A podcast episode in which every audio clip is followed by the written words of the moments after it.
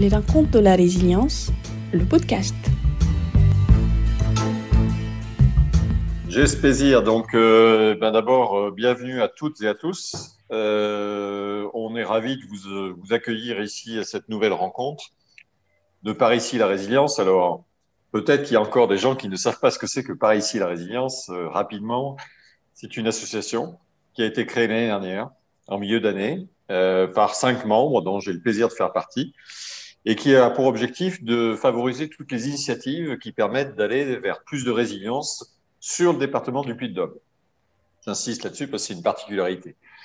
Et pour ce faire, euh, on s'attache à favoriser aussi tout ce qui va dans le sens de la résilience, de la transition, écologique et sociale. Donc, on a entamé ce qu'on appelle une saison 1 de rencontres, six rencontres, euh, on a choisi le thème de l'alimentation et cette saison consiste à faire en sorte qu'on invite des experts qui nous éclairent sur les sujets, donc en l'occurrence l'alimentation, que ce soit pour les enjeux ou pour les moyens d'améliorer les choses. Donc on attaque maintenant euh, la saison 2 qui est assez logiquement le thème de l'eau. On a, euh, il y a 15 jours, on a commencé ce, cycle de rencontres avec Yannick Bella, qui est un expert ingénieur dans l'eau, qui donc nous a planté, on peut dire, le décor sur le cycle de l'eau. Et maintenant, donc, on a le plaisir euh, d'accueillir euh, Nicolas Bonnet, qui sera accompagné de Damien euh, Caillard, qui fera l'interview. Quelque chose que j'ai oublié de vous dire, la saison 1, y compris la première rencontre de la saison 2, tout ça, c'est disponible sur notre site qui s'appelle Par ici la résilience tout attaché.org où vous retrouverez podcasts, euh, euh, articles, etc. pour euh, rattraper ces sessions. Vous n'avez pas eu le plaisir d'y participer. Donc sans plus tarder, je laisse la parole à Damien et à son invité de choix d'aujourd'hui. Merci beaucoup Patrick. Donc oui, j'ai le plaisir de recevoir Nicolas. Euh, Bonnet, euh, adjoint à la mairie de, Clermont. Et Nicolas, tu étais, euh, tu étais en charge de la, du petit cycle de l'eau. Alors, on va revenir sur cette définition dans quelques instants. De, 2014 jusqu'à quelle, quelle date à peu près? Jusqu'à 2020. Enfin, déjà, bonjour à tous, à toutes et à tous. et oui, pour répondre à ta question, jusqu'à 2020 sur le mandat municipal 2014-2020. D'accord, parfait. Euh, alors, avant de commencer notre, notre échange, euh, je vais vous présenter juste quelques statistiques euh, qui plantent un petit peu le, décor, sachant qu'aujourd'hui, on va parler de l'eau en ville, plus précisément de l'eau sur le territoire de, Clermont Métropole. voilà, donc les statistiques que je vous présente concernent le territoire de Clermont Métropole et sont issues de euh, de la publication, du rapport euh, annuel en fait sur, euh, sur la gestion du, cycle de l'eau, qui, était, qui date de 2019. Donc, ce sont des chiffres 2019, mais qui ont été publiés en 2020. Il y a eu quelques retards à cause de, cause de l'épidémie de, Covid, mais bon, ce sont des chiffres bien sûr qui restent pertinents. Je vais partager mon écran. J'espère que je n'aurai pas de problème technique. Voilà, partager. Est-ce que tout le monde voit bien l'écran? Pas de souci. Allez. Donc, Quelques chiffres pour planter un peu les ordres de grandeur. Donc, sur 2019, euh, sur la métropole, 13 millions de mètres cubes d'eau ont été euh, consommés. Donc, euh, il s'agit d'eau potable, puisque sur la métropole, il y a un réseau euh, enfin, il n'y a pas plusieurs réseaux d'adduction d'eau, il y a un, réseau qui est le réseau d'eau potable, et qui, avec, euh, on va y revenir, mais deux tarifications, une tarification particulier et une tarification entreprise. Voilà. C'est le même, euh, c'est cette eau-là qui est utilisée, enfin, quand elle est prise sur le réseau, elle est utilisée notamment pour l'espace public. On y reviendra aussi. Donc 13 millions de mètres cubes qui, qui, parcourent en fait dans le réseau de distribution, c'est-à-dire qui va de, des prélèvements dans les sources ou les rivières qui parcourt 1082, à travers 1082 km de réseau, et en assainissement, c'est-à-dire une fois euh, que l'eau a été utilisée au robinet, eh ben, l'évacuation, l'assainissement, ça représente 1130 km. À cela, il faut rajouter 630 km de réseaux d'eau pluviale qui ne sont pas forcément mélangés avec les, euh, avec les eaux de, avec les eaux d'assainissement, mais on va voir que voilà, c'est un point un petit peu plus complexe. En tout cas, les réseaux sont en termes de, kilométrage, ils sont différenciés. Pour info, ça représente, la régie métropolitaine représente 10 communes qui sont en régie ou en délégation de services publics pour la distribution et 19 communes pour l'assainissement. Voilà, donc il y a bien la partie amont distribution et aval assainissement. Ça, c'est important de, le, bien comprendre dans un réseau. Euh, le rendement, c'est-à-dire euh, en gros le niveau de, perte euh, sur le réseau, est en moyenne sur les 10 communes qui, qui participent, si je puis dire, à la partie distribution, à 81,3%. Voilà, ça veut dire qu'il y a un peu moins de 20% de perte d'eau dans les différentes fuites, parce que ce n'est pas évident d'entretenir un réseau, mais enfin, c'est quand même un chiffre important. On va voir que dans le cadre de la résilience, ça, a son rôle. en termes d'investissement, là, on parle de travaux d'équipement. Euh, donc, il y a 6 millions en 2019 qui ont été investis en distribution et 16,7 millions sur la partie assainissement. Euh, pour info, la direction du cycle de l'eau comporte 152 agents au niveau de la métropole. Euh, donc là, j'imagine qu'on est plus sur le fonctionnement, pas forcément de l'équipement. Mais voilà, ça représente quand même cette équipe-là qui travaille sur la, question de l'eau. Euh, en aval, donc sur l'assainissement, on a 9 stations d'épuration sur la métropole et 1152 précisément installations d'assainissement non collectif, parce que les stations d'épuration sont considérées comme collectives. Voilà. Donc voilà à peu près en quelques chiffres la taille, l'ampleur du réseau de Clermont Métropole sur la question de l'eau, du petit cycle de l'eau. Et euh, en contexte transversal, on va voir que la, la problématique, c'est comment réagit le, comment, euh, comment adapter, comment préparer un réseau, euh, de, un petit cycle de l'eau au niveau d'une métropole dans le cadre d'une raréfaction de la ressource. Le puits de Dôme a été classé dans les zones à risque en matière de sécheresse par le Comité national de l'eau en 2020. Vous avez sur la carte, ben, on est dans les, zones, dans les zones rouges. Donc le puits de Dôme château d'eau de la France, c'est plus vraiment le cas. Il faut se sortir de cette, de cette image. Il y a beaucoup de gens qui nous disent ça, et c'est vrai. Donc on va voir, en fait, euh, euh, qu'est-ce que, par rapport à l'enjeu de raréfaction de la ressource, parce qu'on parle bien de résilience territoriale, on ne va pas juste décrire le réseau, on va se, demander comment ce réseau au niveau de Clermont Métropole, comment on peut l'adapter. Est-ce que c'est des solutions plutôt d'ordre technique, d'ordre euh, concernant les usages, en tout, cas une, une, évolution des usages? Est-ce qu'il y a aussi des enjeux de gouvernance?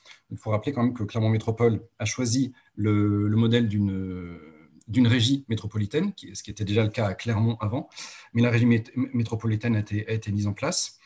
Euh, ne concerne pas toute la métropole, puisqu'il y a encore des syndicats. je ne vais pas trop m'attarder sur la, sur la gouvernance, mais il y a quand même ce, modèle de, régie publique.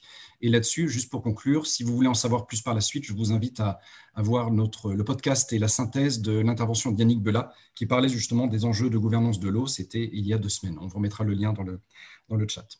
Voilà un peu pour les, grands éléments. Euh, et donc, je mets fin au partage. Arrêtez. Voilà. Euh, donc Nicolas, ben, on, va, on, va, en parler un petit peu plus en, détail. Peut-être que je t'ai présenté vraiment très, très succinctement. Tu veux peut-être euh, nous, brosser ton portrait un petit peu plus longuement avant de, avant de commencer? Non, je ne vais pas vous raconter toute ma vie. juste effectivement, j'ai été, été, élu adjoint à l'eau et au développement durable de 2014 à 2020 à l'Amérique en actuellement, je suis de nouveau adjoint, ce coup-ci en charge non plus de l'eau, mais de sujets qui peuvent être liés, hein, comme la mobilité en ville, euh, comme la nature en ville, euh, puis après aussi qualité de l'air, agriculture, alimentation et mobilité active. Euh, bon, par rapport à tout ce que tu viens de présenter, il y a déjà la question du terme petit cycle d'eau, grand cycle d'eau. Euh, pour résumer les choses de façon assez simple, ce qu'on appelle le grand cycle d'eau, c'est le cycle naturel qui se déroulerait euh, naturellement, enfin qui se déroule de façon naturellement, mais qui euh, a lieu de toute façon même sans intervention humaine hein, euh, et qui permet à l'eau de passer de différents différents lieux, différentes étapes, de la pluie aux rivières, à la mer, etc. Le petit cycle de l'eau, lui, par contre, c'est le cycle de l'eau artificielle. C'est celui qu'on met en place pour que tout le monde puisse avoir de l'eau au, robinet. Donc, ça part du moment où on prélève l'eau dans le milieu naturel jusqu'au moment où on restitue l'eau à ce milieu naturel. Et euh, donc c'est ça effectivement qui est en gestion euh, par les collectivités. Donc jusqu'en 2017, c'était les communes qui géraient ça. Donc des fois par des syndicats, se regroupaient en syndicats pour gérer à plusieurs. Et des fois, euh, chaque commune avait son propre système de gestion. Et quand une commune gérait directement, comme c'était le cas de Clermont-Ferrand, ça pouvait être en régie publique ou en délégation de service public. Donc nous, Clermont-Ferrand, depuis, euh, je dirais, au moins 1945, on était en gestion publique. contrairement à d'autres communes où on a beaucoup entendu d'ailleurs depuis quelques années hein, de, de, nombreuses communes qui repassaient de la délégation de service public à la régie. nous, ça nous Enfin, c'est important qu'il y ait ce mouvement-là, effectivement, pour que justement l'eau euh, soit gérée sans une recherche de profit. Ça ne veut pas dire qu'il n'y a pas de coûts associés, bien sûr, l'eau, mais ça veut dire qu'au moins, chaque fois que tout, ce qu'on, tous les coûts qui sont investis dans la gestion du petit cycle de l'eau vont au petit cycle de l'eau et non pas pour euh, enrichir, en l'occurrence, des actionnaires quand c'est des entreprises euh, multinationales qui gèrent, qui se verraient déléguer ce, ce genre de service, puisqu'on est quand même sur un service d'intérêt général je pense qu'il n'échappera à personne ici que l'eau est essentielle à la vie de tout le monde. Sur euh, tout ce que tu as présenté comme chiffre, je voulais rapidement euh, indiquer que, euh, notamment le premier chiffre sur la quantité d'eau consommée, on est sur l'eau consommée sur les dix communes qui sont en, en gestion régie ou délégation de service public, mais qui, sont, qui ne sont pas délégués à des syndicats. Alors, rapidement, peut-être aussi pour situer l'historique, qu'on comprenne, jusqu'à 2017, c'était chaque commune qui choisissait sa façon de gérer. Euh, et à partir de 2017, on s'est mis à transférer la compétence eau et assainissement, qui sont d'ailleurs deux compétences différentes, l'eau et l'assainissement. C'est bien pour ça qu'on a 10 communes d'un côté actuellement en gestion directe sur l'eau et 19 en gestion d'assainissement. Euh, et d'ailleurs, c'est deux budgets séparés. Mais euh, et, donc progressivement, on a décidé quand, au moment de ce transfert de compétences de s'appuyer sur la régie euh, clermontoise euh, de d'eau et d'assainissement pour faire en sorte que toutes les autres communes qui étaient en délégation de service public, chaque fois que la délégation de service public arrivait à terme, on les intègre dans la régie. Ce qui fait que progressivement, donc on, bon, là pour l'instant sur les dix communes qui sont en, sur le service fourniture de l'eau potable qui sont euh, donc en gestion directe, on en a huit qui sont déjà en régie et deux qui vont passer en, régie dès la fin de leur délégation de service public. Et sur les 19 qui sont en assainissement, on a 17 qui sont d'ores et déjà en régie et deux qui, à terme, passeront aussi en, dans la régie. Et pour les autres communes, en fait, c'est qu'elles sont dans des syndicats avec d'autres communes qui, elles, sont en dehors de la métropole. Et souvent, c'était regroupé en syndicats, tout simplement pour des raisons, euh, pas bien sûr, de collaboration, hein, puisque c'est plus facile à gérer à plusieurs que tout seul, ces questions-là, surtout quand on est une petite commune, mais aussi pour des raisons tout simplement géographiques et hydrologiques, on va dire, puisque l'eau, elle a tendance quand même à plus facilement couler vers le bas que remonter vers le haut. Donc, euh, c'est intéressant de travailler avec des communes qui s'inscrivent dans ce cycle naturel euh, de l'eau pour que l'eau arrive par gravitation chez, chez les, les, usagers de l'eau, chez les abonnés, et qu'elle ensuite aussi par gravitation finisse dans des, dans des stations d'épuration qui se trouvent dans les, qui sont mutualisées, qui se trouvent au bon endroit par rapport à ces questions. -là. Alors justement, est-ce que tu peux nous, redéfinir à peu près les principaux maillons d'un cycle, du petit cycle de l'eau? Oui. Alors le, cycle, donc le petit cycle de l'eau, mais il commence par le moment, par le moment où, on prélève dans le milieu naturel. Donc pour le territoire de la métropole, alors je vais, euh, oui, peut-être, euh, je vais des fois être un peu trop, un peu peut-être clairement ferrandé Clermontois, mhm. euh, parce que c'est vrai qu'ayant été adjoint au niveau de la ville de Clermont, euh, j'avais en tête beaucoup de chiffres qui étaient très euh, ville de Clermont quand on avait quand la régie gérait que Clermont. Au fur et à mesure, quand on, quand on est passé, comme je l'expliquais avant, avec une gestion plus intégrée au niveau métropole, il y a beaucoup de petites nuances qui s'insèrent un peu là-dedans. Donc, des fois, j'ai des chiffres qui sont plus clermontois. Mais les grands principes, de toute façon, resteront les mêmes au niveau métropole. Donc, pour Clermont-Ferrand, par exemple, en termes de, chiffres, on a 30% de l'eau qui vient de sources qui sont situées dans la chaîne des puits et 70% de l'eau qui vient de la de l'allier, de des nappes alluviales de l'allier, de la nappe alluviale de l'allier. Euh, ça reste, pour la métropole, ce sont les mêmes principes. Il y a des communes qui sont aussi desservies par les par des puits, par des sources de la chaîne des puits et d'autres par des puits de captage de l'allier. Euh, c'est juste que j'ai pas forcément les, proportions à vous donner. Et euh, pourquoi est-ce qu'il y a ces deux types de ressources?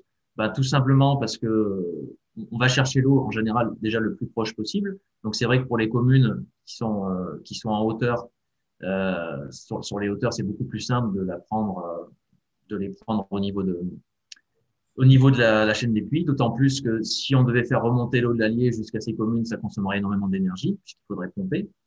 Euh, et après, en termes de volume, on n'est pas capable aujourd'hui de toute façon de tout prendre. Par exemple, dans la chaîne des puits, il y avait eu beaucoup de polémiques à un moment donné pour dire que l'eau de la chaîne des puits était meilleure et qu'il fallait arrêter de prendre dans l'Allier. Sauf qu'en termes de quantité, c'est pas possible. Donc, pour les communes qui sont le plus euh, proches de l'Allier, euh, et ben, on a des puits de captage dans l'Allier, avec d'ailleurs des, périmètres de protection, hein, que ce soit pour ces puits de captage de l'Allier ou pour euh, les périmètres de, sur les sources dans la chaîne des puits, pour s'assurer aussi, pour limiter au maximum les risques de, pollution indésirable. Euh, et donc derrière, euh, bon, pour la chaîne des puits, euh, pour les puits de captage, ça va naturellement par gravitation arriver dans les canalisations. Pour euh, ce qui est puisé sur les puits de captage de l'Allier, on a d'abord bien sûr une première phase de pompage. On amène ça dans une usine dans une usine d'ultrafiltration qui a été mise en place au précédent mandat, qui va permettre de, supprimer de nombreuses pollutions. Euh, donc, tout d'abord, d'équilibrer d'un point de vue euh, l'équilibre calco-carbonique de l'eau, on va le, rétablir au maximum pour faire en sorte que l'eau n'attaque pas les canalisations. Euh, ce qui permet d'avoir des canalisations plus durables et avec donc moins de besoin moins de risques de perte et moins souvent besoin de les remettre en état. On va aussi pouvoir enlever tout ce qui est les pollutions liées aux produits phytopharmaceutiques. Euh, donc, ça inclut les pesticides et les produits pharmaceutiques quand je dis ça. Euh, aussi, la question du fer et du manganèse pour rééquilibrer ce genre de choses. En fait, c'est une usine qui va nous permettre globalement de garantir l'approvisionnement en eau du territoire de la métropole même en cas de, de, de crue de l'Allier qui, viendrait surna, qui viendrait en gros euh, surnager les, les de captage. C'est ce qui s'était passé en 2003. C'est d'ailleurs ce qui avait démarré l'initiative de créer cette usine. Et euh, ça nous permet aussi, sur des pollutions accidentelles, notamment aux hydrocarbures, d'être en mesure de, de, fournir quand même une eau potable aux habitants. Euh, ensuite, une fois qu'on a ultrafiltré l'eau, elle monte jusque, on, la pompe pour qu'elle monte sur le puits de Banne. C'est en quelque sorte le château d'eau, qui va ensuite permettre, vu qu'il est suffisamment en altitude, de desservir par gravitation, donc sans avoir de nouveau besoin de consommer de l'énergie, d'alimenter les populations en eau.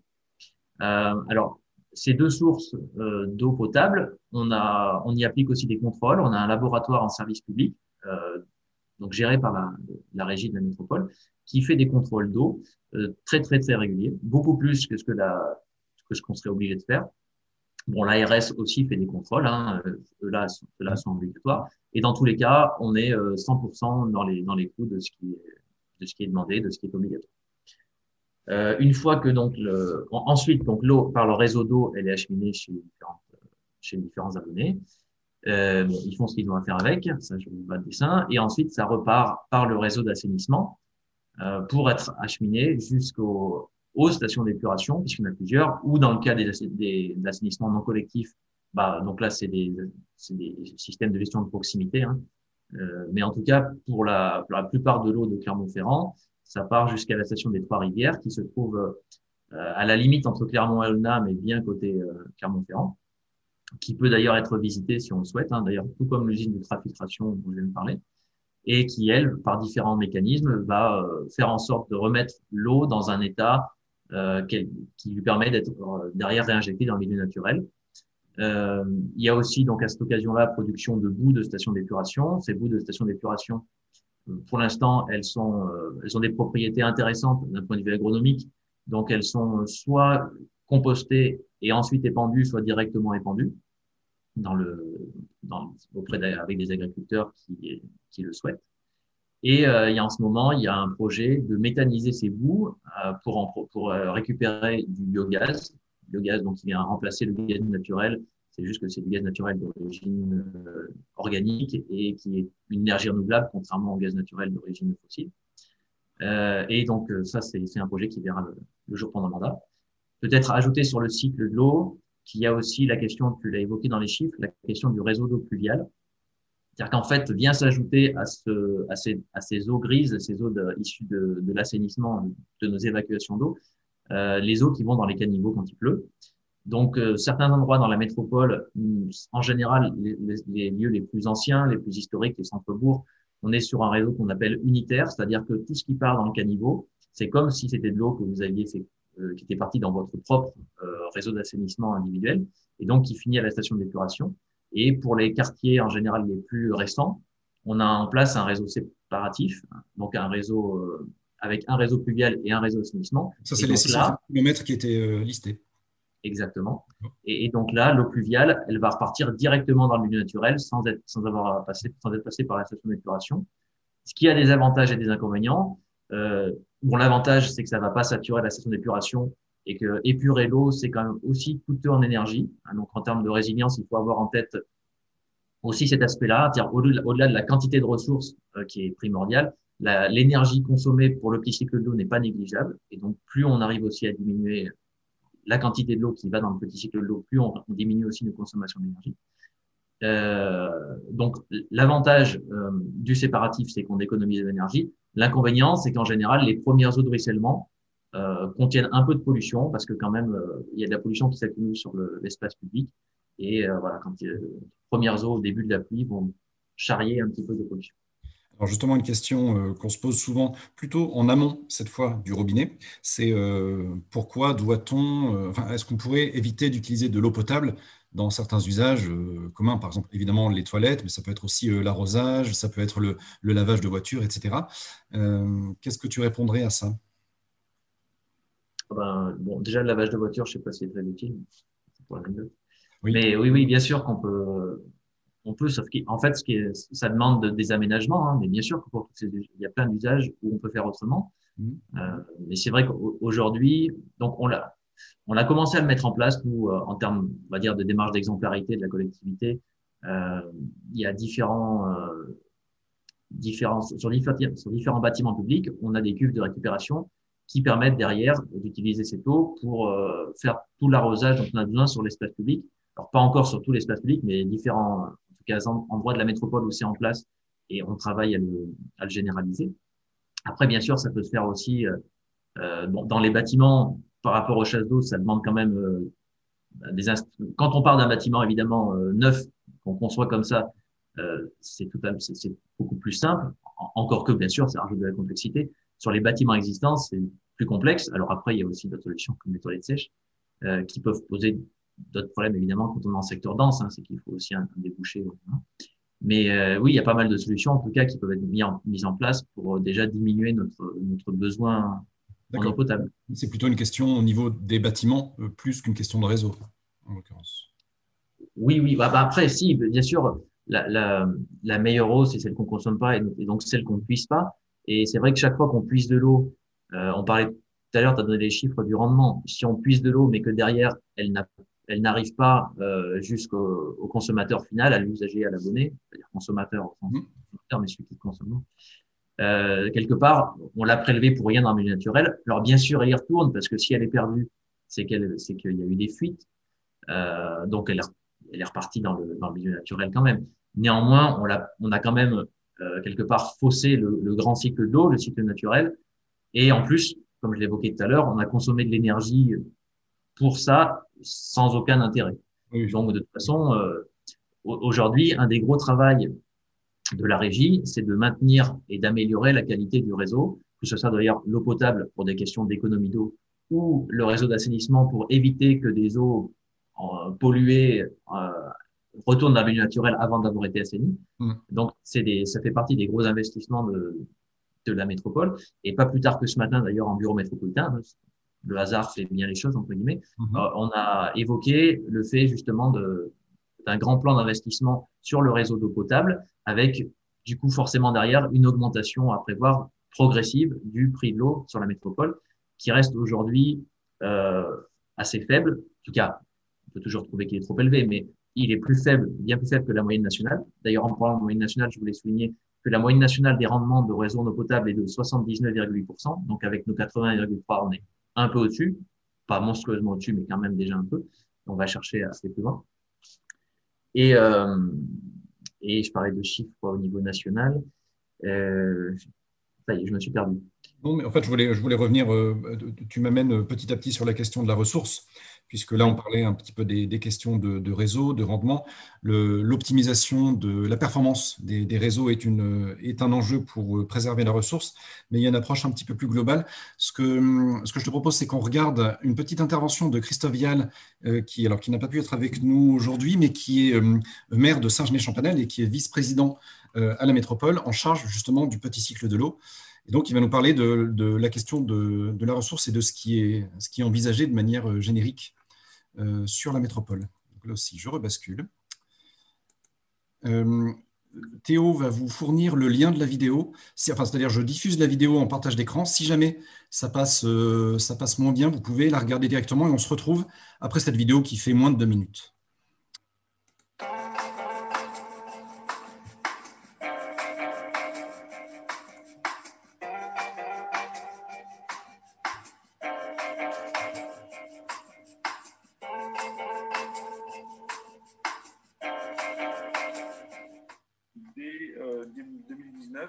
2019, en fait, le bassin euh, Ali-Aval, on a montré en fait les difficultés qu'on pouvait avoir pour euh, alimenter ce bassin, pour concilier l'ensemble des usages. On a une pression très forte sur nos ressources, que la question de l'évolution démographique, de l'évolution des usages va risque de créer des conflits d'usage dans les prochaines années.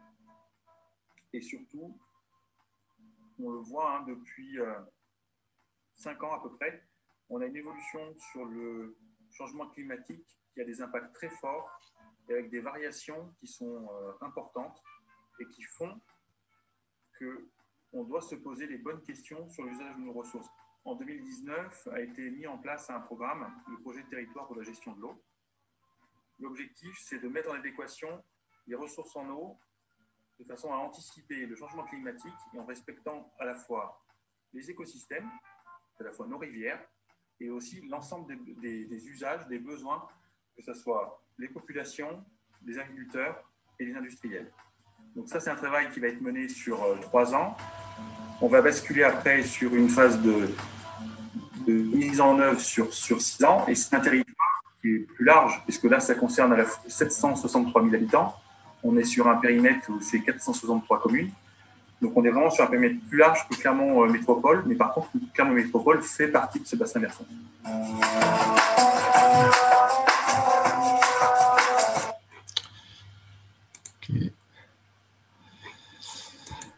Euh, là, c'était la première fois qu'on testait la, vidéo en, direct dans, euh, dans Zoom. J'espère que vous avez tous pu la voir sans trop de soucis. donc, Christophe parlait de la question un peu générique de la ressource. Et ce qui est intéressant, c'est que il parlait justement d'un périmètre qui allait au-delà de la métropole. Alors, que peut faire la Clermont Métropole par rapport à l'enjeu de la ressource, notamment en termes de, compétences? Parce qu'il y a des agences de l'eau, il y a d'autres acteurs qui travaillent dessus. Euh, oui, alors juste parce que ça m'est revenu et que c'est écrit, oui, effectivement, ce que je voulais vous donner tout à l'heure, c'était le prix de l'eau. Donc nous, en fait, rapidement, sur les 10 communes gérées en régie, on est en moyenne à 3,17 euros du mètre cube. Euh, si on raisonne avec y compris les communes qui sont en syndicat sur la métropole, on est à 3,34 euros du mètre cube. Et sinon, on est à 4,05 euros du mètre cube au niveau de la France, ce qui nous laisse un peu de marge de manœuvre pour justement euh, se dire qu'on peut encore, on pourrait investir davantage sur l'amélioration des, réseaux. Du coup, euh, sur la question que tu viens de me poser, c'était, excuse-moi, Damien Ce que peut faire la métropole, à, la fois en termes un peu techniques, mais d'abord peut-être de compétences, puisqu'il y a d'autres acteurs euh, sur des, périmètres plus larges, et ça va jusqu'aux agences, euh, une agence de l'eau Loire-Bretagne, donc effectivement, là, c'est toute une partie de la France qui travaille dessus. Alors, comment, comment vous vous organisez pour optimiser la, ressource et que pouvez-vous faire en termes de compétences? Alors, euh, bah, effectivement, ça va faire lien d'ailleurs avec le prix de l'eau. Sur le prix de l'eau, il y a une part qui va à l'agence de l'eau Loire-Bretagne l'Agence de l'eau en Bretagne, parmi ses objectifs, euh, il y a justement le fait de préserver les lieux pour euh, garantir la qualité de la ressource en eau et, et aussi de préserver les, les, les quantités d'eau. Donc, chaque fois que qu'on a des démarches qui permettent d'économiser l'eau, notamment d'ailleurs les travaux dont je parlais hein, juste avant, mmh. on a de l'aide de l'Agence de l'eau en Bretagne. Après, la commune, euh, la, enfin la métropole, elle participe aussi au, au SDAGE, enfin au, au schéma d'aménagement, euh, non, j'ai oublié ce que voulait dire l'abréviation. Schéma départemental d'aménagement et gestion des eaux. Schéma directeur, non Schéma, directeur, peut-être. Schéma directeur d'aménagement et de gestion de l'eau. D'accord. Euh, qui, qui, fait en fait interagir un petit peu tous les acteurs de, l'eau pour essayer de se mettre d'accord sur comment euh, gérer au mieux la ressource. Mm. Alors, il n'est pas toujours évident d'avoir un, poids énorme dans ces structures-là où euh, il y a quand même euh, les compositions sont très diverses et variées, avec des intérêts un petit peu divers et variés aussi. Hein, C'est-à-dire que on va retrouver là-dedans, par exemple, le, monde agricole, qui n'a pas forcément les, mêmes intérêts que, que, nous, fournisseurs d'eau aux particuliers, euh, fournisseurs d'eau potable. Mais euh, en tout cas, c'est des lieux de dialogue. Euh, ensuite, ce qu'on peut faire, c'est surtout euh, aussi essayer, donc on l'évoquait tout à l'heure, de faire en sorte qu'on ait besoin de moins d'eau. Donc, ça veut dire que sur notre espace public, soit faire de la récupération d'eau euh, via, nos, euh, via des citernes de récupération d'eau de pluie, soit tout simplement de limiter le besoin en eau de l'espace public. Donc, euh, ça passe par le fait de, de moins imperméabiliser tout ce qui est l'espace, les espaces publics, naturels, pour qu'en gros, on n'ait pas besoin d'arroser un arbre parce qu'il est suffisamment de surface non imperméabilisée autour de lui pour euh, qu'il ait suffisamment de capacité d'absorption de l'eau et qu'il puisse ensuite naturellement en fait avoir l'eau dont il a besoin. Euh, ensuite, sur les, on, on, travaille aussi sur le, la sensibilisation des populations euh, pour que les gens essayent de réduire au maximum leur consommation d'eau. Euh, il y a un accompagnement notamment qui se fait euh, quand on détecte des fortes hausses de, de, de consommation d'eau chez les gens. Des fois, ça peut être lié simplement au fait qu'un foyer, bien sûr, se développe, mais des fois, c'est aussi lié, soit ça peut être lié à des fuites. On, on, les prévient évidemment le plus tôt possible dès qu'on constate qu'il y a quelque chose d'anormal ou des fois c'est de la sensibilisation. C'est des gens qui n'ont pas, euh, qui, voilà, qui n'ont pas ce réflexe de, faire attention aux, aux consommations d'eau. Et d'ailleurs, des fois, ça occasionne aussi des, des facteurs très élevés. Donc, on a aussi besoin d'avoir derrière de, une démarche euh, solidaire et sociale pour éviter euh, justement pour les aider à payer des factures qui sont trop élevées. Mais ça se fait justement en dialogue pour aussi travailler sur les quantités d'eau. Euh, après, euh, pardon, je t'interromps deux secondes. J'avais une, je voudrais revenir deux secondes sur l'espace public. Tu es euh, aujourd'hui en charge de la question de la nature en ville. Alors, il y a aussi les questions des mobilités, mais est-ce que finalement, le, le fait qu'il y ait plus de nature en ville, plus d'arbres concrètement et plus de, plus de verdure, est-ce que c'est un facteur qui va être plutôt euh, limitant pour l'eau? Ça va, ça va permettre de mieux gérer euh, la, la, ressource? Parce que ça a un impact Alors, sur le climat. Ça ne peut pas se compter en nombre d'arbres, en fait, parce que si on comptait qu'en nombre d'arbres, euh, sans regarder l'espace, les, la, superficie qui n'est pas imperméabilisée, qui est pour moi le, le bon indicateur. Euh, un arbre à la rigueur sans, avec que du l'enrobé autour, euh, ça va pas marcher déjà parce que soit il faudra lui amener de l'eau et donc là on n'est plus sur euh, quelque chose de résilient, euh, ou alors il, il, il, va mourir. Donc euh, on n'est pas. Ce qu'il faut, c'est trouver un bon équilibre entre les besoins en eau de la végétation qu'on met et la, et, et la capacité d'absorption de l'endroit où on les met. C'est-à-dire que si on a vraiment qu'un tout petit espace vert, il vaut mieux du buisson qu'un qu grand arbre. Et par contre, si on met un arbre, il faut lui donner suffisamment de surface non imperméabilisée autour pour justement cette eau puisse être absorbée et qu'il puisse être euh, résilient. En fait, de toute façon, ce qu'il faut rechercher, c'est la résilience des espaces publics euh, et derrière maximiser la place de la nature sur l'espace public. Mais il faut le faire intelligemment justement pour qu'on soit pas constamment, en, qu'on n'ait pas constamment besoin de venir amender euh, parce que ça va être encore des consommations d'énergie et d'eau supplémentaires, d'amender ces espaces parce qu'on souhaiterait, dans une démarche un peu trop ornementale, avoir des arbres partout, mais avoir euh, sinon de l'enrober parce que c'est plus simple à gérer euh, là où il n'y a pas d'arbres. D'accord. Euh, et sur la question des enrobés, est-ce qu'il y a des solutions techniques ou des, des usages aussi à modifier peut-être par rapport à la mobilité? Bah, Aujourd'hui, sur la, enfin, sur la partie mobilité, c'est bien sûr, le, le, fait de réduire la place de la voiture en ville et de diminuer le nombre d'espaces de, de, de, sur la voirie dédiée à la, à la, circulation, à la mobilité, euh, ça, peut, ça, ça, permet de dégager de l'espace pour imaginer d'autres choses, notamment plus de place à la nature en ville. Euh, mais après, par contre, il y aura a priori l'enrobé, sinon pour les espaces qui restent de mobilité, que ce soit dire des pistes faibles ou des pistes voitures ou des voies de bus, reste quand même la, la meilleure solution. Après, ce qu'on voit pas toujours, et euh, moi j'ai découvert au début de ce mandat en venant adjoint à la nature en ville et non plus d'ailleurs à l'eau, je l'ai pas vu quand c'était côté eau, c'est que sur l'espace public, malheureusement, euh, à cause des incivilités, on a souvent été, euh, on a souvent vu comme une facilité de mettre de l'enrobé partout parce que euh, les déchets, les mégots de cigarettes, tout ça, c'est beaucoup plus facile de passer un coup de balai sur de l'enrobé que de venir les, les, les prendre euh, quasiment un par un et quand on est sur de l'espace qui est végétalisé parce que c on peut pas passer juste un coup de balai. Et euh, c'est vrai que dès le début de ce mandat, quand j'ai demandé à ce qu'on mette, euh, ce qu'on mette moins en, fasse moins enrobé, on m'a tout de suite opposé cette question-là. Alors c'est pas pour autant qu'on va s'arrêter là, hein, je vous rassure, mais c'est juste pour souligner euh, quelque chose que j'avais pas moi en visu avant, c'est que malgré tout, le, le sensibiliser le citoyen, l'inciter aussi à avoir une, une à respecter l'espace public en, en, mettant, en mettant pas de déchets sur l'espace public, c'est quelque chose qui facilitera la vie des pouvoirs publics sur aussi la, la, la gestion de davantage de nature en ville.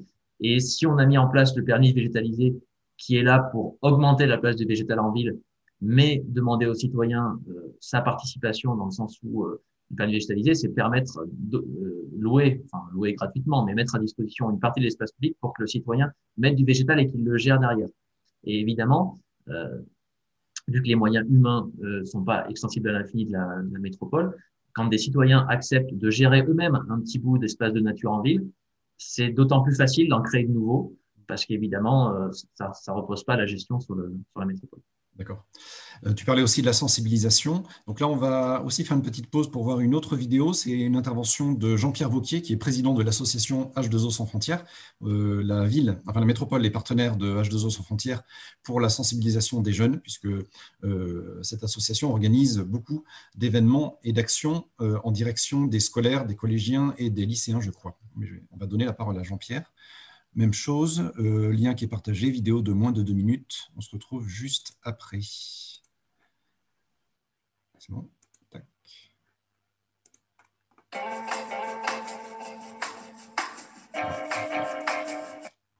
Pardon, petit. Je reprends là, désolé.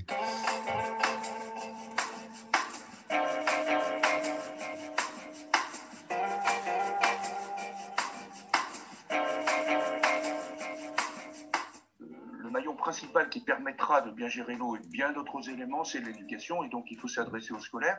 Et dans le cadre euh, de cette idée, euh, tous les ans, nous rassemblons plusieurs milliers de scolaires, de, la maternelle jusqu'au lycée, sur l'eau multi et transdisciplinaire.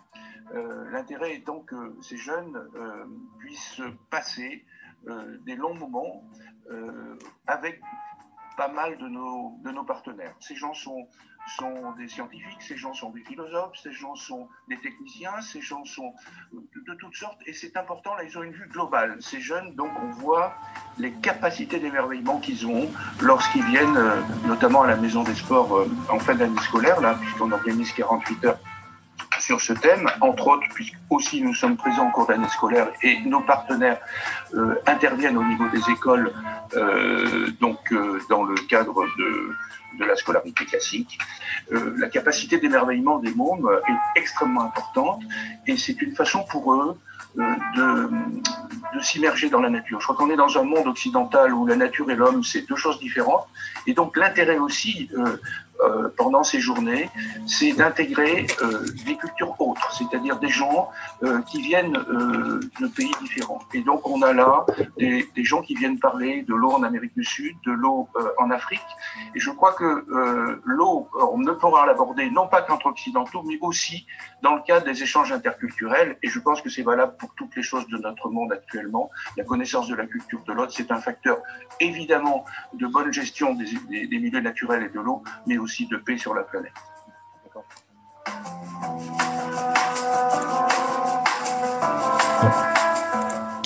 Ok. Euh, c'est bon, tout le monde est de retour Alors, euh, ça, fait, ça fait quelque temps qu'il y a ce, partenariat avec, euh, avec H2O. Tu peux nous en dire un petit peu plus? Excusez-moi.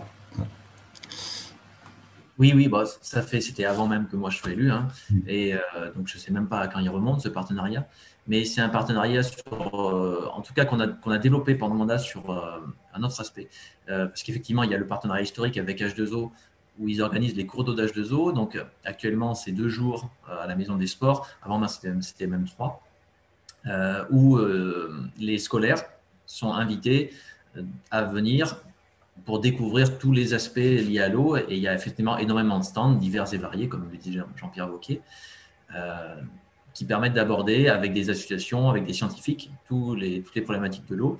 Et euh, c'est vrai qu'il y a énormément de participation, il y a vraiment beaucoup de classes qui viennent euh, de toute la région. Alors évidemment, beaucoup plus de classes, plus, c'est proche, plus ils viennent facilement. Donc on a quand même beaucoup plus de Clermontois que de, que par exemple. Hein, mais on a quand même énormément de participation et c'est vraiment un très beau moment tous les ans. Et euh, là où je dis qu'on a développé le partenariat avec H2O, c'est qu'on a fait euh, avec eux de la coopération internationale. Donc, on, la régie met de l'argent, euh, enfin, subventionne H2O, qui s'appelle d'ailleurs H2O sans frontières, pour aider l'accès à l'eau au Burkina Faso. Et on pourrait dire, bon, ça n'a rien à voir avec notre, avec notre résidence locale, bon, c'est quand même intéressant de parler de solidarité, mais ça a quand même un petit peu un lien, parce que derrière, il y a des échanges qui se font entre les écoles du Burkina Faso et les écoles clermontoises. Et du coup, euh, une ressource qui est vue comme évidente, euh, abondante euh, pour les populations, pour la plupart des, gens encore chez nous, où il y a juste à tourner le robinet et tiens, il y a de l'eau, ça leur permet de relativiser ça, leurs enfants, parce qu'ils voient que ce n'est pas le cas partout. Et notamment au Burkina Faso. D'accord, oui, c'est ce que disait un oui. euh, Ok.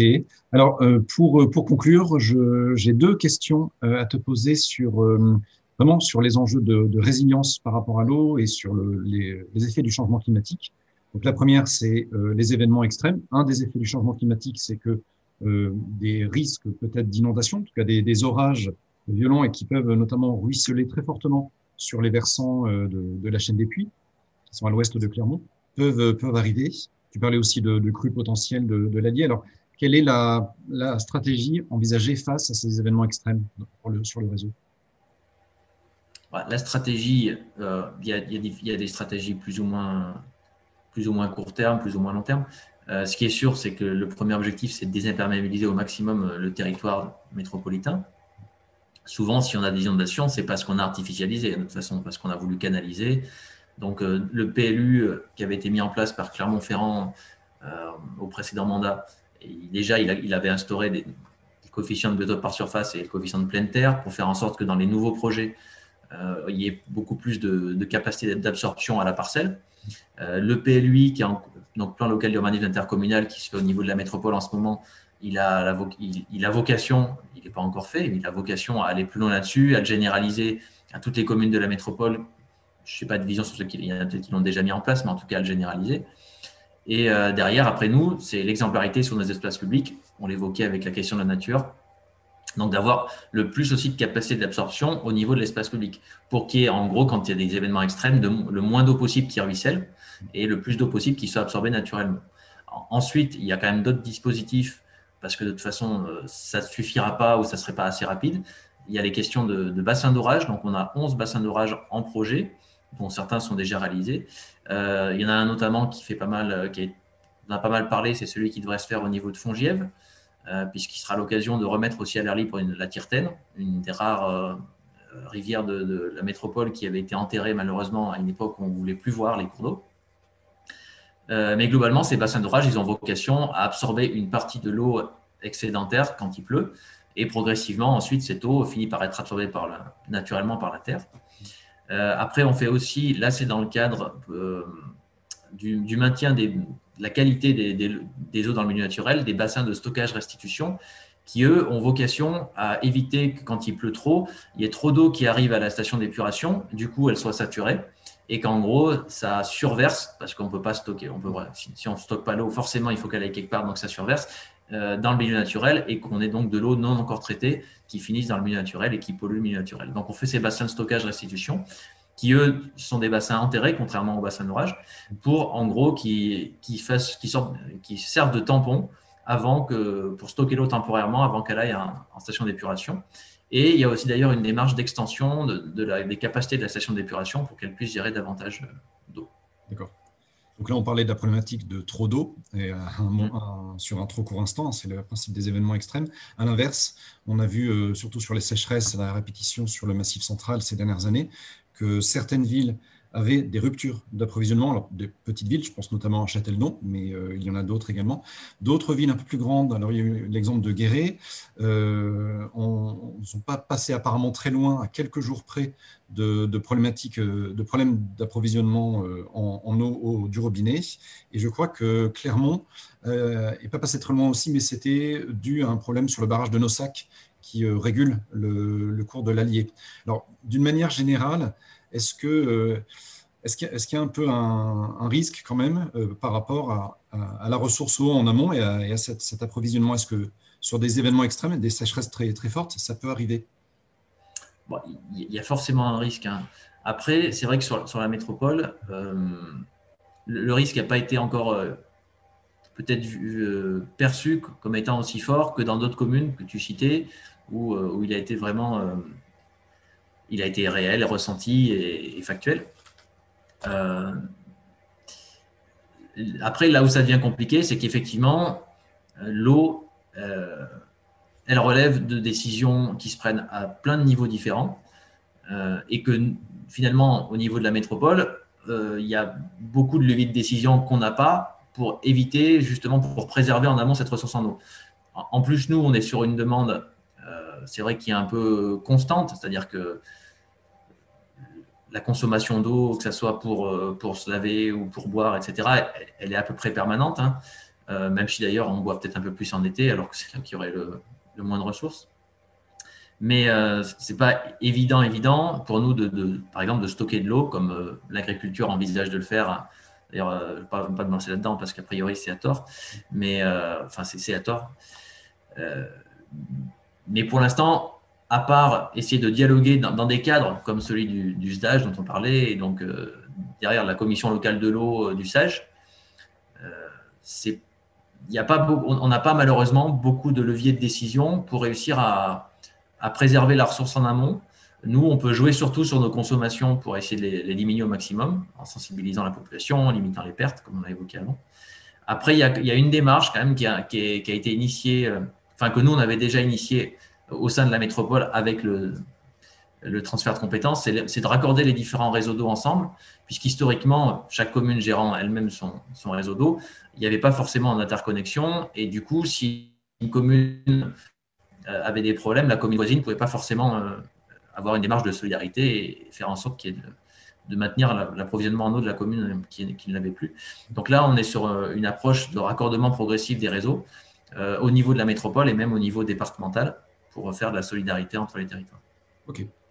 Merci beaucoup, Nicolas. Ben, je te propose qu'on arrête la première phase de, notre échange euh, maintenant. Alors, juste, je vais céder la parole à Roxana qui va animer euh, la partie des, questions. Merci des questions que vous avez pu poser. N'oubliez pas que vous pouvez les poser soit en direct euh, à Nicolas oralement, soit soit en les écrivant dans le module de chat. Euh, juste une précision, je, vais vous proposer une, interview un peu plus longue de Christophe Vial, que vous avez entendu tout à l'heure, donc vice-président de la métropole en charge du petit cycle de l'eau, euh, d'ici le milieu de la semaine prochaine, je pense mardi ou mercredi. Et si vous, voilà, si, vous voulez être au courant du, lien, on le mettra sur, le, sur la page Facebook de Paris la Résilience, mais vous pouvez aussi nous laisser votre, votre mail si vous ne vous êtes pas inscrit sur le, sur le. Euh, si vous êtes arrivé juste directement à la visio, n'hésitez pas à nous laisser votre mail on vous tient au courant de la publication de, de cette interview un petit, peu plus, un petit peu plus complète que les deux minutes qu'on a eues en vidéo tout à l'heure. Roxana, je euh, Bonjour tout le monde. Euh, donc, je vois d'abord que Quintan a une question orale et donc je, le prie de, de la formuler. Euh, bonjour. Euh, juste une petite euh, question sur le projet que Nicolas a évoqué là sur le réaménagement à Fongièvre. Est-ce que ce projet a avancé? Est-ce que tu en sais plus sur les dates à lesquelles ça va se faire? Est-ce qu'on va avoir des informations dessus?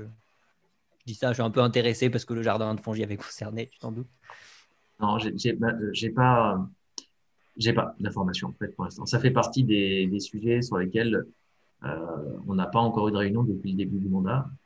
Ça peut paraître long, mais en même temps, c'est pas si long que ça depuis le début du mandat, surtout dans la période actuelle. Et euh, surtout le fait qu'il y a beaucoup de projets en fait qui étaient relancés. Mais dès que j'ai des nouvelles, on peut en reparler sans souci. Ça marche. Ok, merci. D'accord. Donc dans le chat, on a une question de Théo. Euh, y a-t-il des produits ménagers dont l'utilisation est à limiter ou proscrire pour éviter des pollutions ou difficultés de retraitement à l'aval? Euh, Oui, alors je ne suis pas un expert, mais ça me paraît évident que oui, parce qu'évidemment, euh, plus on, utilise des produits polluants, plus c'est compliqué de dépolluer. Et puis d'ailleurs, on n'arrive pas toujours parfaitement non plus, donc ça finit quand même dans le milieu naturel à la fin. Après, euh, j'ai vraiment pas de liste. Et euh, malheureusement, ça ne relève pas du tout de notre pouvoir euh, municipal ou métropolitain de pouvoir interdire des produits. Mais c'est clair que si on, rejetait moins de saloperies dans l'eau, euh, ça serait beaucoup plus simple derrière de dépolluer l'eau. Mais après, quel, quel, que soit, le, quel que soit le, ce qu'on rejette dans l'eau, en tout cas, ça a son importance. Mais malgré tout, le volume d'eau qu'on rejette est aussi très important parce que la, euh, la consommation d'énergie, au-delà même du, de la quantité prélevée, hein, mais en tout cas, la consommation d'énergie pour traiter une eau, qu'elle soit peu ou beaucoup polluée, euh, reste quand même important. Donc, il faut éviter d'envoyer de, l'eau dans la sinistre. D'accord. Et puis, euh, Léo Gabriel, euh, il parle des exemples à Paris et à Rennes. Donc, à Rennes, il y a des essais euh, pour mettre de l'enrobé qui laisse l'eau s'infiltrer. Est-ce que sur Clermont-Ferrand, cette possibilité a été prise en compte? Je n'étais pas au courant de l'initiative, donc non. Je dirais non à ma connaissance, et en tout cas, je vais me renseigner sur ce qu'ils font à Rennes. C'est vieux. Je complète ma question. C'était quelque chose que j'avais observé il y a 15 ans. Hein. il y avait des essais qui se révélaient prometteurs. Maintenant, n'ayant pas eu l'occasion de suivre, je ne sais pas où est-ce que ça en est, mais je sais qu'il y avait des grosses recherches, des grosses recherches là-dessus, entre autres sur des grands parkings. Pour information. D'accord. D'accord. Gabriel, est-ce que tu veux formuler je ne sais même pas si c'est des questions ou des observations par rapport à l'exemple de Paris. Il y a eu la séparation des usages de, entre l'alimentation et euh, l'eau ménagère, le WC. Et euh, donc Paris avait allé euh, maintenant viens vers un réseau unique. quelle est la question? C'est une remarque ou, c'était une remarque quand on parle de problème, parce que c'est une question qui vient souvent, euh, qui est posée souvent. On ne comprend pas pourquoi on utilise beaucoup d'eau de bonne qualité pour aller dans les WC. Et ayant été confronté, hein, par mes responsabilités anciennes à cette question, euh, il faut savoir qu'il y a des essais qui avaient été faits de façon assez importante sur la ville de Paris pour euh, éviter d'avoir euh, cette utilisation de la bonne eau pour les toilettes, par exemple, en mettant des doubles réseaux. Et la grosse, euh, le gros handicap, c'est qu'au bout d'un certain temps, non seulement ça fait deux réseaux à entretenir, mais d'autre part, il y a des confusions qui peuvent arriver dans les branchements euh, ultérieurs et des gens qui utilisent pour de l'eau potable de l'eau qui ne l'est pas. Donc, ça suppose, il y a des gros travaux qui avaient été faits là-dessus pour essayer de bien distinguer les réseaux. Hein. C'est des choses, alors je ne suis plus en activité aujourd'hui, hein. je ne sais plus exactement où est-ce que l'on en est, hein. mais la ville de Paris avait passé, il y a une quinzaine d'années, supprimé ce deuxième réseau. Euh, pour des particuliers, la question se pose, mais elle est de façon différente dans la mesure où on n'est plus à une échelle de grandes communes, mais des particuliers qui, le font avec récupération d'eau de pluie. Mais euh, le règlement sanitaire l'interdisait, la réglementation sanitaire l'interdisait, sauf quelques essais. Donc c'est quelque chose qui peut évoluer, mais ça nécessite une rigueur d'utilisation euh, qui n'est pas spontanée chez tout le monde. Parce que l'inconvénient, c'est d'utiliser une eau qui n'est pas une eau potable pour bah, un, robinet hein, où on pense avoir de l'eau potable. Donc, euh, c'est une question qui était à l'étude à un moment. Euh, voilà pourquoi les raisons sanitaires qui font que ce n'est pas quelque chose qui se développe autant qu'on en parle beaucoup.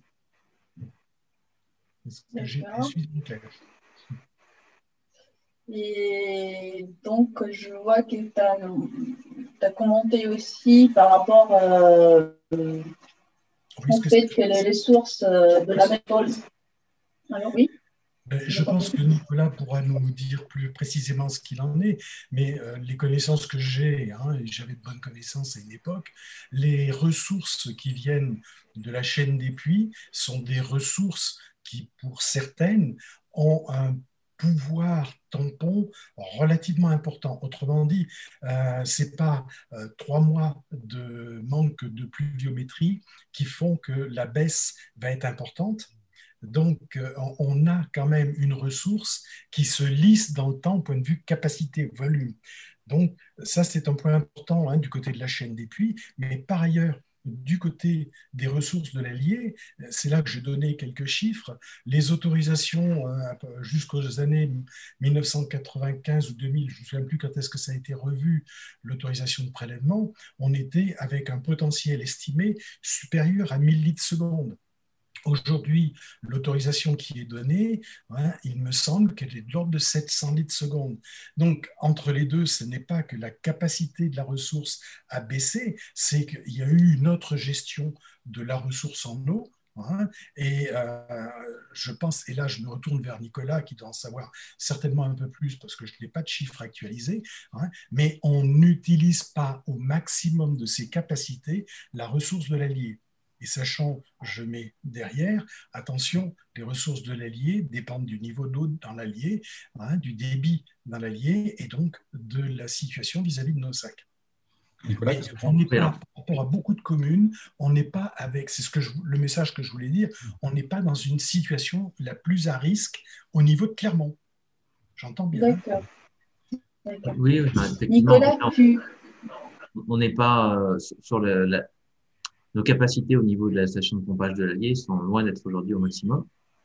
Euh, après, euh, sur la chaîne des puits, bon, de toute façon, on est sur des, euh, on est sur, des, sur une ressource qui, euh, sur, un, sur un stock qui sert sur nouvelle progression, mais c'est vrai qu'on n'épuise jamais complètement. Ça y est, j'ai perdu le terme de fatigué. Euh, stockage en profondeur, aidez-moi. Vous êtes tous des experts de l'eau ici. La pratique, tu veux dire? Oui, la pratique. Euh, on est, on est, on est jamais, euh, on, est loin d'en arriver à un, prélèvement dans, la nappe, dans les nappes phréatiques euh, de nos sources de la chaîne des puits qui mettrait à, zéro la nappe phréatique. Après, c'est pour ça qu'il n'y a jamais eu, en, tout cas, de, de, crainte d'un manque de ressources pour approvisionner pour l'instant la métropole. Par contre, après, ça n'empêche pas que le, problème des nappes phréatiques de la chaîne des puits se pose quand même avec le fait qu'il y a beaucoup plus aujourd'hui de moments où elles atteignent des niveaux qui étaient jugés exceptionnels il y a 15 ans. Euh, donc, c'est, elles se renouvellent quand même pas comme avant, même si aujourd'hui, on ne perçoit pas encore le, manque au niveau du, robinet du Clermontois. D'accord. Il y a un commentaire, je pense. S'il te plaît.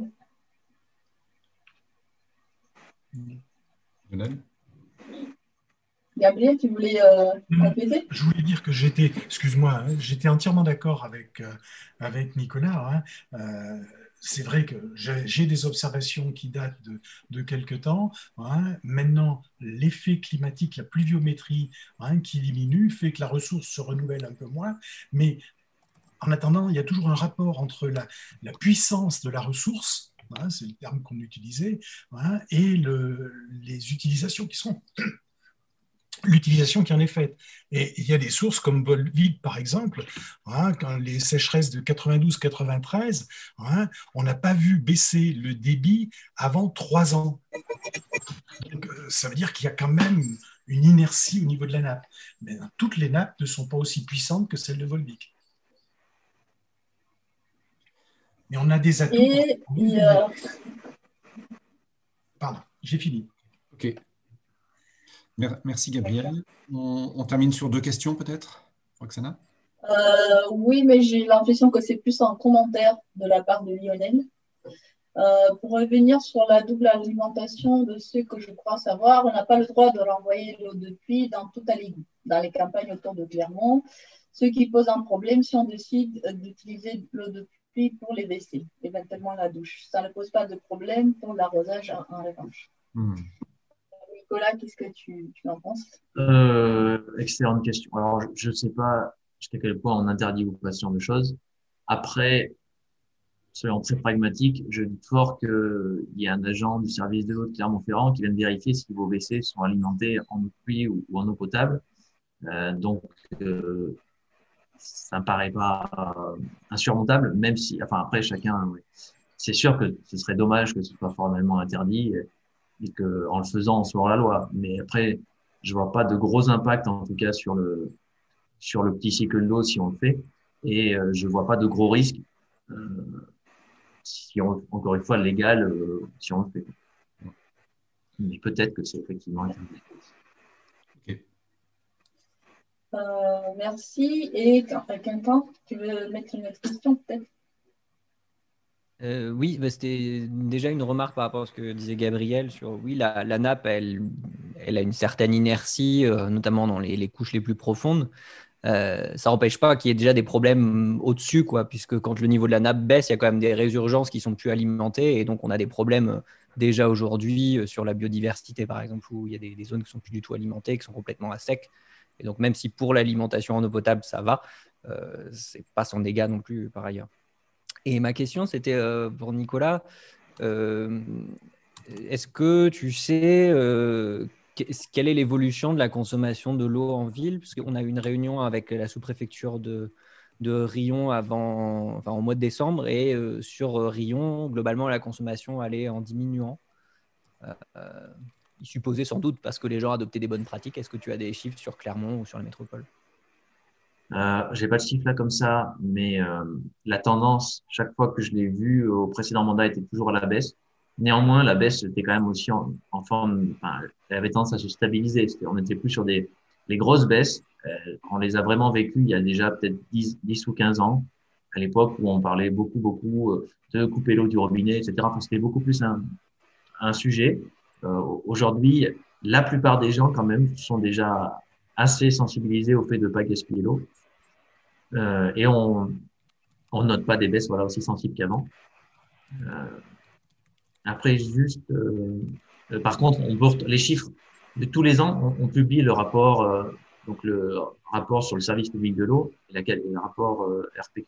Enfin bref, je l'abrège un petit peu, mais en gros c'est ça, dans lequel on, retrouve tous les chiffres. Donc, on pourrait se faire un, un calcul d'évolution, ou peut-être même en demandant à la région, on pourrait voir. Après, évidemment, il faut pas prendre, il faudrait ramener à l'habitant, puisque la population augmente aussi un, ouais, je pense qu'à Clermont, la population augmente tous les ans, même si c'est pas énorme.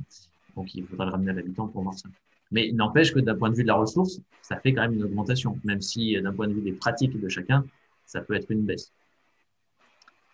Euh, juste une chose par rapport à ce que on disait juste avant. En fait, je comprends, je pense que Lionel a raison hein, sur l'interdiction et je pense avoir compris d'ailleurs pourquoi. Euh, c'est qu'en fait, quand on facture l'eau et l'assainissement à la quantité consommée, Sauf que c'est facile de mesurer la quantité consommée d'eau potable. C'est un, il y a un compteur. Par contre, l'eau qui repart dans le réseau d'assainissement, ça, on peut pas le mesurer. Donc aujourd'hui, on s'appuie sur l'eau consommée, l'eau potable consommée pour dire vous avez aussi consommé, rejeté temps dans le réseau d'assainissement. Donc ça doit partir du principe du fait qu'évidemment, si on rejette dans l'eau d'assainissement quelque chose qui ne vient pas de l'eau potable payée, ce n'est plus mesuré. Et donc, quelque part, on met gratuitement de l'eau dans le réseau d'assainissement, alors que l'assainissement a un coût. Donc, je pense que ça s'appuie là-dessus, euh, cette interdiction. Après, tant qu'on reste sur des volumes raisonnables comme l'eau DVC, euh, bon, on n'est pas non plus, je pense, un mauvais citoyen en la loi, mais euh, a priori, la règle venir de là. Ok. Bon, eh bien, on va, 13h38, on va s'arrêter là. Merci beaucoup, Nicolas, pour, euh, ton intervention et ta participation. Euh, je vais laisser euh, la parole à Patrick pour le, petit mot de la fin, puisqu'on a d'autres rencontres sur le thème de l'eau qui vont, arriver. Patrick va nous le détailler. Juste pour rappel, donc, un, un enregistrement a été fait de cette, de cette rencontre en audio intégral. Vous l'aurez euh, sous quelques jours euh, sur notre site ainsi qu'une synthèse. N'hésitez pas à nous envoyer votre mail si nous ne l'avons pas par le billet WizEvent. Et voilà. Et donc euh, aussi une, interview de Christophe Vial qui viendra dans la, dans la semaine prochaine pour compléter cette intervention. Patrick? Ah, Le son est coupé, Patrick, attention. Ah ben voilà, le problème technique, ça manquait. Alors j'en profite euh, deux secondes à la rigueur pour évoquer une perspective dont on n'a pas parlé. Euh, c'est le lien avec. mes écouteurs, est-ce que vous m'entendez? Oui. Ah, très bien, mille excuses. Donc je conclus sur la conclusion de. Pardon Patrick, excuse-moi, Nicolas avait juste un, dernier petit mot peut-être. Oui, je voulais vous parler de la question de la tarification solidaire et ou progressive. Donc c'est des choses euh, qu'on est en train de. un groupe de travail a été annoncé et se lancera à partir de ce. Enfin, a été annoncé ce matin et donc on va lancer ça pour regarder ce qu'on peut faire sachant que c'est pas toujours euh, philosophiquement évidemment c'est très intéressant. À mettre en œuvre c'est pas évident. Euh, parce qu'aujourd'hui nos abonnés c'est des compteurs entre guillemets. C'est-à-dire qu'on ne sait pas derrière un compteur s'il y a euh, si c'est un appartement avec une personne un appartement avec quatre personnes ou un immeuble de de 50 appartements avec chacun quatre personnes. Donc euh, si on veut être sur une question d'accès à l'eau qui évidemment est une question d'accès à l'eau individuelle c'est-à-dire chacun ses besoins doit avoir un minimum d'eau on a besoin de savoir quand même un peu derrière nombre de personnes qu'il y a. Donc, euh, il y a différentes solutions qui sont, qui sont imaginées. Ça peut aller du, d'une aide systématique et sociale via les, aides sociales. Mais dans ce cas-là, euh, il y a des inconvénients aussi dans le sens où euh, ça va toucher. Bon, c'est bien que ça touche les personnes qui en ont besoin, mais du coup, on n'est pas incitatif envers les personnes qui sont qui rentrent pas dans les questions sociales. Et après, il y a aussi la possibilité du chèque eau, où là, effectivement, L'inconvénient, c'est qu'il y a des gens qui peuvent ne pas savoir qu'ils ont droit au chèque et ne pas le solliciter. Donc, on est sur le non-recours comme beaucoup d'aides sociales. L'avantage, par contre, c'est que là, on est vraiment en direct avec les gens. Donc, en plus du chèque eau, on peut établir un dialogue sur aussi l'importance de, de préserver la ressource. donc voilà, c'est des choses qui vont se travailler. On, espère que ça va, on aura quelque chose d'intéressant à proposer. Ok, parfait. Merci beaucoup, Nicolas. Donc, je pense que cette fois-ci, c'est la bonne. Euh, donc, il me reste le privilège de, conclure euh, cette rencontre. Euh, je, Damien l'a dit, mais un grand merci à Nicolas. C'est un exercice un peu compliqué. Et je pense qu'il a réussi à nous, nous convaincre que c'est un sujet important. On a appris, je pense, beaucoup de choses et ça donne envie de, de poursuivre en tous les cas ces échanges. Enfin, en tous les cas, c'est notre souhait euh, pour ce genre de rencontre. Euh, j'ai un deuxième remerciement qui s'adresse aux participants euh, pour leur participation active. On a eu beaucoup de questions. Je pense qu'il y en aura encore d'autres si on avait un peu plus de temps. Mais à un moment, il faut savoir clôturer. Ceci étant dit, ça me permet de passer un message pour dire que n'hésitez pas à nous passer vos questions s'il y en a d'autres, parce que on a, comme le disait Damien, un cycle de rencontres qui est prévu. Donc, on aura l'occasion de revenir sur ces sujets. Donc, n'hésitez pas à le faire. J'ai un remerciement également pour euh, l'équipe par ici la résilience parce que ce genre d'événement ne se fait pas tout seul. Donc merci aux contributeurs, en particulier à Damien pour l'animation. Euh, ce que je voudrais vous dire aussi, c'est que euh, on est une petite association pour l'instant avec des grandes ambitions. Donc on recherche les bonnes volontés qui partagent notre vision et je pense que parmi ceux qui sont là euh, on est à peu près dans euh, cette même vision. Donc, n'hésitez pas à parler de notre association autour de vous. N'hésitez pas à nous rejoindre. Euh, toutes les contributions sont bonnes pour donner un coup de main ponctuellement, pour devenir adhérent, pour participer plus activement à nos décisions, parce qu'on est effectivement ouvert à ce genre de choses. vous retrouverez sur nos sites, par ici la résilience, sur notre site Facebook, l'essentiel de ce qu'on a pu voir, dans les sessions précédentes et dans cette session, comme l'a dit Damien. Euh, c'est aussi pour nous l'occasion de recueillir vos suggestions pour, notre pour nos prochaines rencontres. Est-ce que, euh, alors on est contraint hein, par la question des visios, on ne sait pas dans combien de temps on va sortir de cette obligation. Dans tous les cas, évidemment, on va s'y adapter.